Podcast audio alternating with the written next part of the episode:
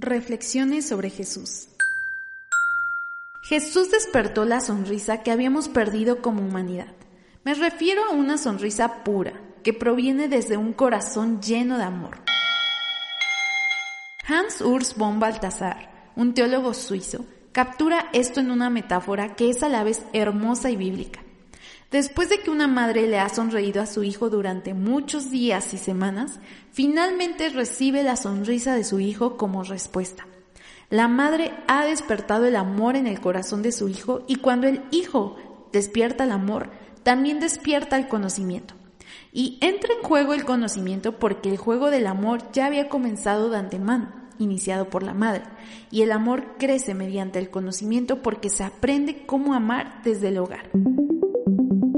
Como somos criaturas hechas por Dios a su imagen y semejanza, la semilla del amor la tenemos. Sin embargo, esta permanece dormida dentro de nosotros. Pero así como ningún niño puede ser despertado para amar sin ser primeramente amado, tampoco ningún corazón humano puede llegar a comprender el amor de Dios sin primeramente recibir el regalo de amor que Él extendió a la humanidad, siendo este su regalo, su Hijo único.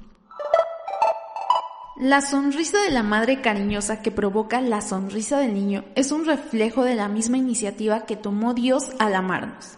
Él volteó primero a ver nuestra condición para diseñar el regalo perfecto, que sacaría de nosotros una sonrisa profunda, y nos regaló a su Hijo hecho carne. Nos los presentó para que nosotros los recibiéramos sin condiciones.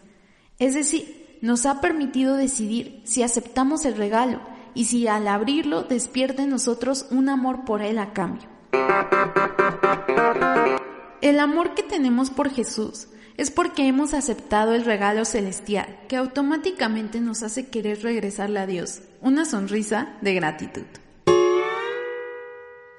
En primera de Juan 4:10 dice, en esto consiste el amor verdadero, no en que nosotros hayamos amado a Dios, sino en que Él nos amó a nosotros y envió a su Hijo como sacrificio para quitar nuestros pecados.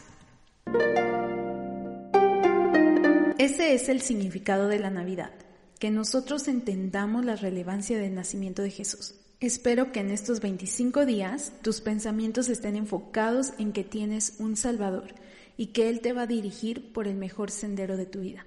Saludos.